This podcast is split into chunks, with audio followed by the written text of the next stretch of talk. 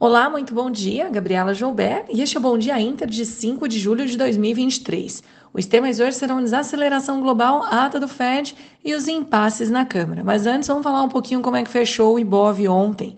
No último pregão, tivemos queda de 0,5% em dia de baixa liquidez sem Nova York.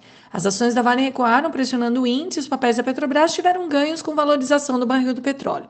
O destaque de alta foi para o Grupo Pão de Açúcar, com notícia que empresário colombiano estaria no Brasil buscando convencer acionista a apoiar a venda do êxito. Gabriel Galípolo foi aprovado em comissão do Senado para a diretoria do Banco Central. E a reforma tributária segue no radar dos investidores essa semana, com possibilidade de votação do texto na sexta-feira. Em Wall Street, as bolsas ficaram fechadas com o feriado da independência nos Estados Unidos. O dólar fechou o dia em alta de 0,7% e para hoje na agenda doméstica teremos PMI de serviço, enquanto lá fora o foco se concentra na ata da reunião do FONC.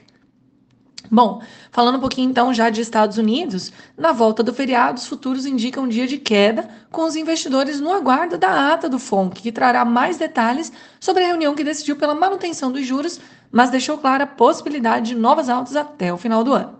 Fica no radar também a viagem de Janet Yellen à China e as tensões entre os dois países, com recentes restrições de exportações por ambos os lados.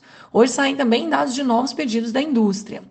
Indo lá para o outro lado do mundo, falando um pouquinho de Ásia, as bolsas asiáticas recuaram nesta madrugada, após o PMI de serviço da China expandir, mas em menor ritmo, saindo de 57,1 pontos em maio para 53,9 pontos agora em junho, trazendo, obviamente, novas preocupações à região e ao mercado. No Japão, o Nikkei teve dia de realização após o rally recente. Agora, na Europa, as bolsas também operam em campo negativo, com dados mais fracos de China e desaceleração do setor de serviços na zona do euro, conforme os dados que foram divulgados hoje, mostrando que a maioria das economias na região caminha para uma recessão. As mineradoras caem com China e o setor financeiro recua, com dados corporativos mais fracos.